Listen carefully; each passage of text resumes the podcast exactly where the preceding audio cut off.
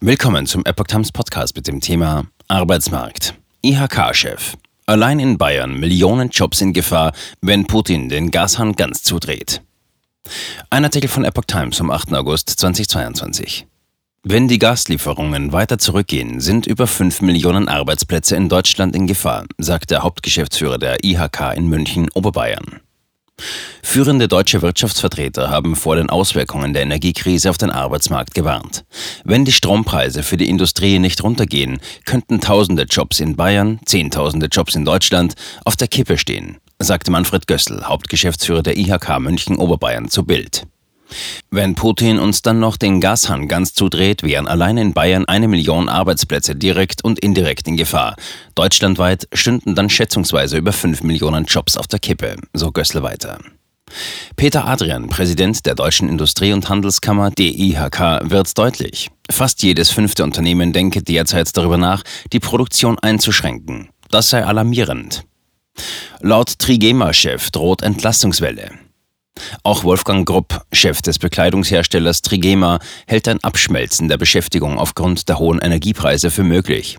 Zu Bild sagte Grupp, durch die steigenden Strompreise sind viele Arbeitsplätze in Deutschland in Gefahr. Wenn die Energiepreise nicht schnell sinken, droht uns sicher eine große Entlassungswelle.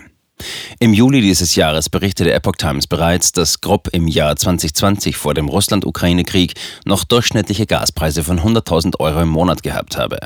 Im März 2022 seien die Preise auf 700.000 Euro gestiegen.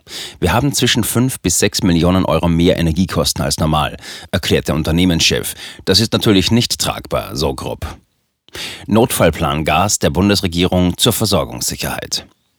Um die Versorgungssicherheit trotzdem weiter zu gewährleisten, hat die Bundesregierung einen Notfallplan Gas für Deutschland aufgestellt, der drei Stufen beinhaltet. Die Frühwarnstufe, die Alarmstufe und die Notfallstufe. Rechtsgrundlage ist eine Verordnung des Europäischen Parlaments. Am 30. März 2022 hatte die Bundesregierung bereits die Frühwarnstufe, Vorwarnstufe ausgerufen.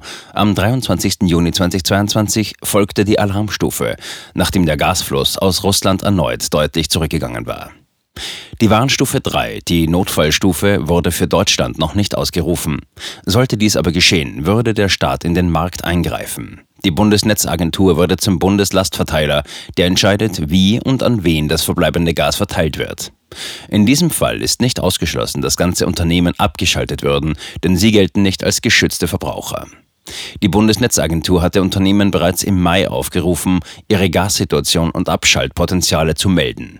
Die IHK-Organisation München hat im Juni eine Kurzumfrage unter ihren Unternehmen durchgeführt und ermittelt, ob sie bereit wären, gegen eine Kompensation auf Gaslieferungen teilweise zu verzichten.